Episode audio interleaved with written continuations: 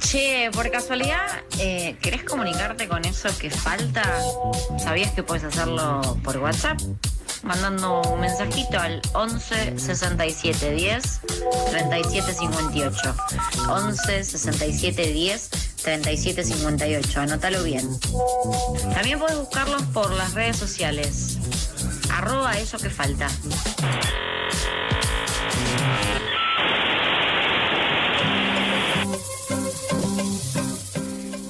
El Observatorio Lucía Pérez es una herramienta de análisis, debate y acción creada por la cooperativa La Vaca, que elabora un padrón autogestionado y público de las violencias patriarcales que vuelcan todos los meses en un informe. En la página del observatorio, que recomendamos un montón que vayan a chusmear, van a encontrar estadísticas, análisis de femicidios y travesticidios, denuncias por violencia, marchas, hasta un calendario de los juicios que pasaron y los futuros, y también una parte, un informe que va directamente hacia los funcionarios denunciados, entre muchas otras cosas. Para conocer más sobre el observatorio, estamos en comunicación con Anabela Arrascaeta. Ella es periodista de la cooperativa La Vaca, Revista Mu y parte del observatorio Lucía Pérez. Hola Anabela, Natacha y Juan te saludan al aire de FM La Tribu.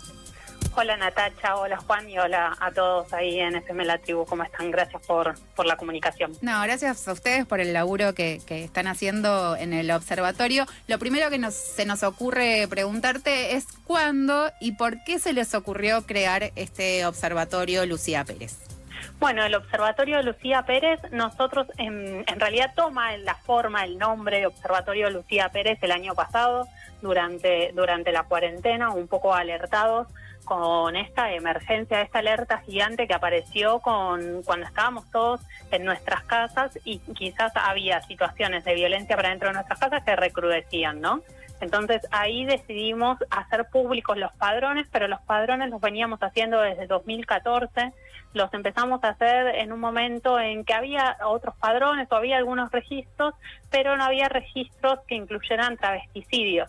Entonces empezamos a hacerlo un poco como esa memoria social junto a amigas eh, y, y, y, lo fuimos armando. Los padrones pasaron por un montón de etapas desde 2014 para acá, en 2015 eh, en el grito social y este grito social que significa el ni una menos, eh, en las calles salim, salimos a las calles con los padrones, generamos unos murales gigantes en Plaza Congreso con todos los nombres que teníamos en ese momento registrados y eh, fueron cambiando como de forma. Pero en 2019 los padrones que llevábamos adelante, que cuando digo los padrones son estos eh, estos registros, ¿no? Como estas grillas de registro que ustedes pueden ver en la web del observatorio.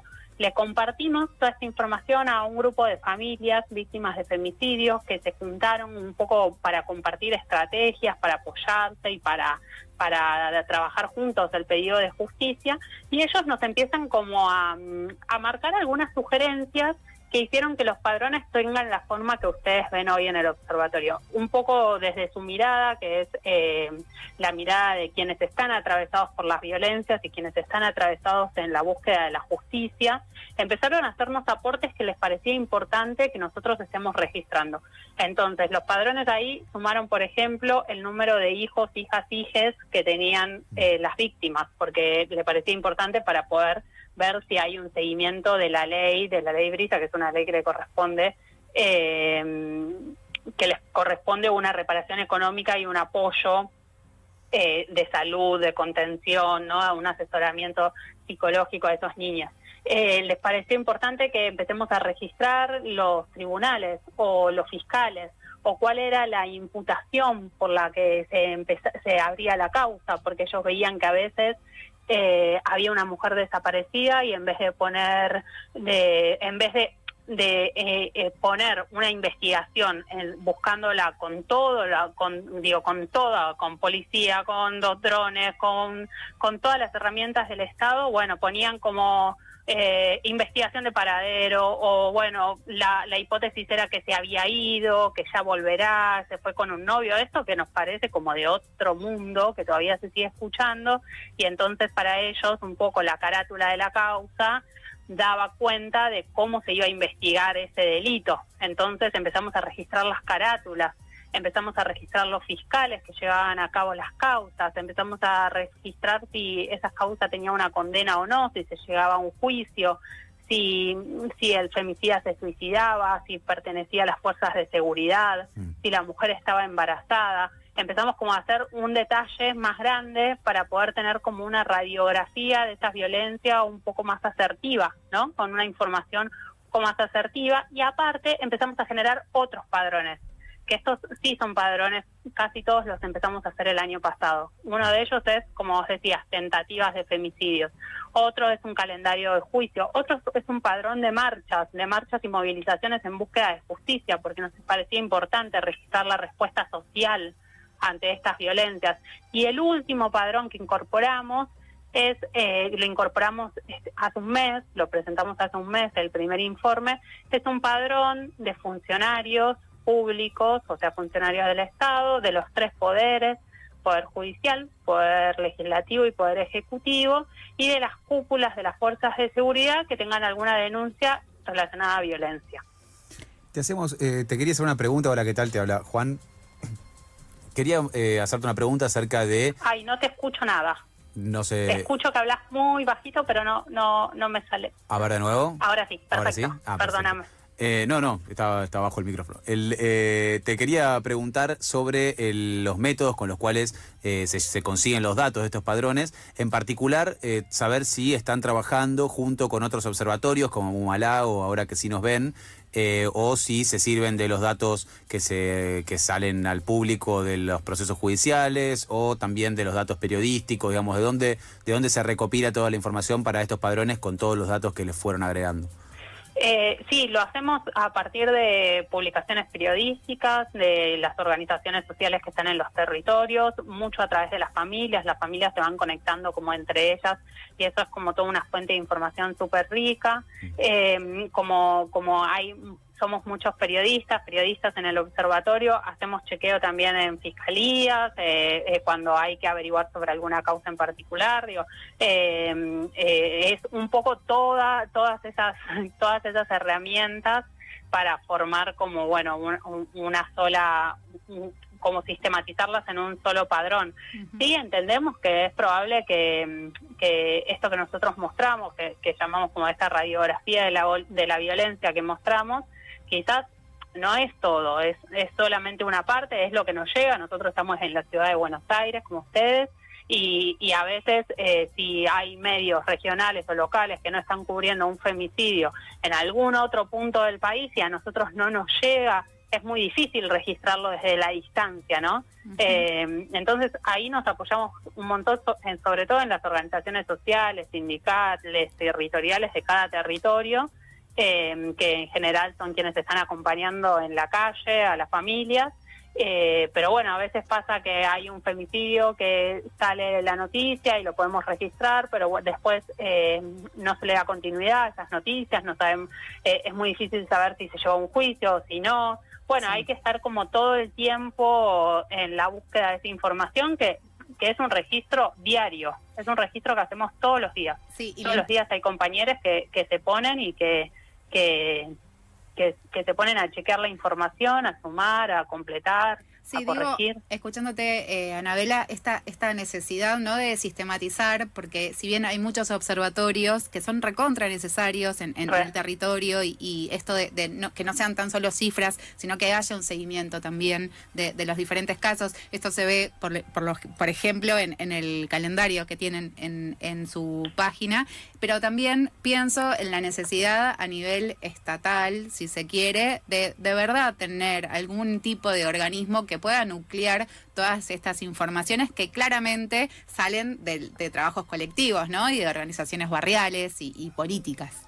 Claro, sí, sí, nosotros creemos que el Estado tiene que dar, eh, tendría que dar esta información de manera pública y de manera actualizada. Eh, hoy está el registro de la Corte, pero es un registro que llega muchos meses después, eh, que, que, nos llega públicamente muchos meses después entendemos que la organización es verdad, esto que decís, hay un montón, de las organizaciones civiles, hay un montón de observatorios.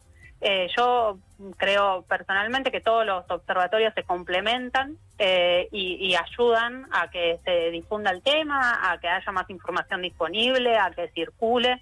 Nosotros decidimos, eh, y esta es una decisión que tomamos justo junto con las familias, un día una familia nos dijo, mi hija no es una cifra, entonces decidimos no nosotros no dar solamente los números, sino hacer público todo, todo el trabajo que hacemos, digo, como ustedes pueden acceder a la web y encuentran toda la información y ahí eh, sí, estás más cerca de conocer quizás una historia, de ver el nombre, la edad, dónde vivía, qué pasó, algún detalle sobre, sobre la causa, quién es el fiscal, eh, si ese fiscal ya lo conoces de otras causas, cómo actuó, eh, si llegó, si llegó a una instancia de juicio, si hubo condena, si tenía hijos, si estaba embarazada, toda esta información que venía, si estuvo desaparecida, si la buscaron, si la encontró, que, que es algo que se repite en un montón de territorios, si la encuentra la familia, si la encuentran las organizaciones sociales o si la encuentra el Estado. Sí, sí, hubo denuncias eh, previas también. Sí, tuvo denuncias previas, exacto. En, en, en, el mes de octubre registramos 35 femicidios, de los cuales 8 tenían denuncias previas. Entonces ahí eso nosotros ya mirando el padrón entendemos que hay eh, ocho casos, ocho historias que el Estado estaba enterado de alguna manera de que había una situación de peligrosidad, una situación de alerta, eh, de violencia y que no hizo nada porque a esa mujer la mataron. E, y estos dos ejemplos de solamente de octubre, ¿no? Como en Chaco, la familia, hay una familia impulsando de Marilú, impulsando el juicio político a fiscales y a jueces, porque eh, Marilú había presentado cerca de 20 denuncias por violencia previa a su femicidio. El femicida la mata delante de dos de sus tres hijos, dos de sus tres hijos que tienen siete y nueve años, ¿no? Como y ahí hay una responsabilidad estatal de todo lo que no hizo y de todo lo que tiene que hacer ahora con esas infancias. En Salta, Agustina, 17 años, asesinada por su ex novio de 18 años. Cuando iba Camila a la escuela, y, ella había hecho la denuncia y tenía una orden perimetral, pero la policía no le puso una consigna policial. Ahora la madre anunció que va a, denunciar a la policía por abandono de persona. Bueno, ahí el Estado, digo, y eso son dos ejemplos de octubre, te sumo un tercero, una mujer que denuncia, eh, realiza una denuncia por violencia, le ponen una consigna policial, un policía que la abusa durante la noche, quien debía cuidarla. Entonces ahí entendemos que el Estado está haciendo parte más del problema que de la solución. Sí, definitivamente. Anabela, ¿sabes que algo que también nos llamó la atención es este informe que mencionabas al principio, ¿no? Este, este informe sobre diferentes jueces que tienen denuncias por violencia. Y obviamente fuimos, eh, después de leer el informe, a la página del Consejo de la Magistratura y efectivamente en un costadito, en una solapita, aparecen los nombres de los y las juezas con denuncias, son más... Eh, hombres que mujeres, pero bueno, eh, con diferentes denuncias y no hay mucha información sobre el por qué. ¿No? Hay dos jueces, por ejemplo, Anzoguiategui y Risi o Richie, que tienen tres denuncias. Eh, ¿Ustedes saben, eh, digamos, para, digamos, para qué sirve, cómo llegaron a, la información de, de, esos jueces denunciados?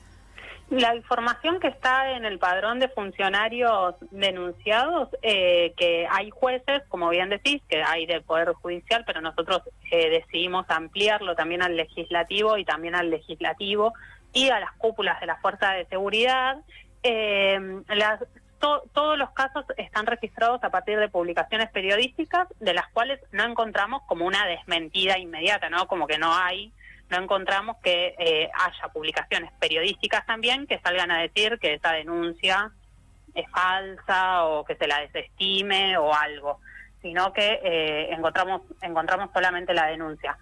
Es importante aclarar que todas todos esos funcionarios que registramos en el padrón no están no están condenados, digo, no no no significa que tienen una condena, pero sí nos parecía fundamental poner esta alerta de que damos cuenta que hay una presentación judicial hecha sobre un caso de violencia que requiere una investigación acorde. Eh, y un poco lo que queríamos era como mm, demostrar esto que decíamos antes, que el Estado tiene que dejar de ser parte del problema y empezar a ser parte de la solución.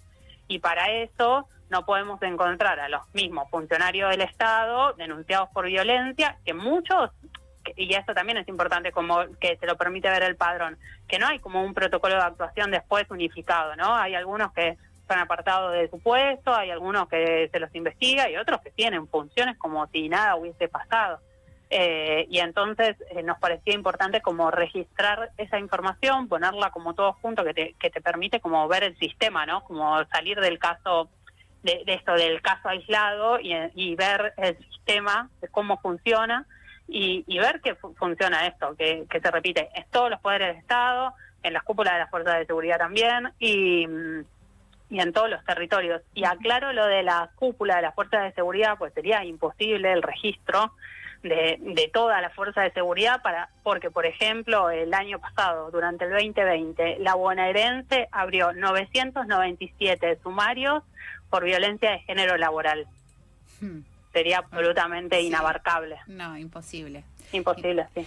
Sabes qué, eh, Anabela, al finalizar muchos de, sus informes, muchas veces hacen hincapié en la responsabilidad del Estado, ¿no? Y es esto que, venimos hablando en cuanto a la prevención de la violencia y que justamente cada femicidio es evitable. Te quería preguntar acerca de, bueno, qué políticas públicas o acciones piensan que son necesarias, además, por ejemplo, de nada menor, que es la ejecución del presupuesto, ¿no? que tiene el Ministerio.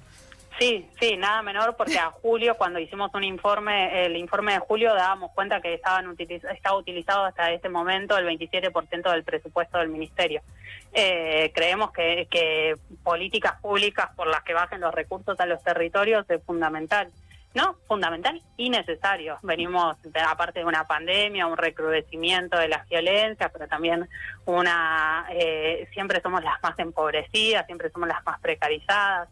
Entonces, que esos recursos estén disponibles para quienes los necesitan en los territorios y en las organizaciones que están trabajando en los territorios me parece fundamental. Después nosotros creemos que el Estado tiene que escuchar a las familias para saber qué se necesita, para saber cómo, cómo son los procesos en búsqueda de justicia, qué falta, con qué se encuentran, cuánto sale un abogado, cuánto sale eh, el ataúd, cuánto sale sostener a, a los nietos, ¿no? Pues muchos quedan con los abuelos, esos hijos de las víctimas que quedan con los abuelos, que hay que sostener, que hay que llevar al colegio, que hay que comprarle el yogur a la mañana, eh, ¿no? Como mm, creemos que, eso, que deberían escuchar a las familias para, para pensar las políticas públicas y después eh, a nosotros nos parece eh, también como muy importante pensar también las políticas de prevención con con el área de educación y con el área de cultura. Mm. Nos parece como ejes fundamentales para, para poder pensar esto, de políticas de sensibilización, de prevención, de difusión, para que, para que, que encontremos una salida eh, que hasta hoy claramente no, no se está encontrando. El padrón, eh, hay un padrón histórico de muchos años que refleja que hay una continuidad eh, más allá del gobierno eh, en las violencias y en las faltas de respuesta. Lucía, eh, Lucía, mira, el, el furcio. Anabela, te está Presente, está presente Lucía con nosotros. Está recontra presente. Les recomendamos un montón eh, que vayan a la página del observatorio luciapérez.org Ahí van a encontrar toda la información de la que estuvimos hablando en la entrevista. Anabela, ¿te gustaría decir algo más para ir cerrando? O bueno, nada, invitarlos obviamente a, acceder a, la información sistematizada. Es un laburo que la verdad que es impresionante y desde la tribu claramente les agradecemos un montón. No, por favor, te agradezco a vos. Solo eh, cierro un poco citando el informe del que vos hablabas al principio que presentamos este mes y da cuenta de que en lo que va del año, en lo que va del 2021, registramos 252 femicidios o travesticidios, 252. Registramos también 211 hijes, hijas, hijos que se quedaron sin madre, 317 marchas exigiendo paren de matarnos y una pregunta que sigue latente que la seguimos haciendo, llevamos 237 días preguntando dónde está Tehuel. Gracias, Anabela. Entonces, estábamos hablando con Anabela del Observatorio Lucía Pérez, que es parte también de la cooperativa La Vaca, que tiene su versión eh, editorial con la revista MU. Anabela, te agradecemos un montón. Muchas gracias a ustedes. A disposición.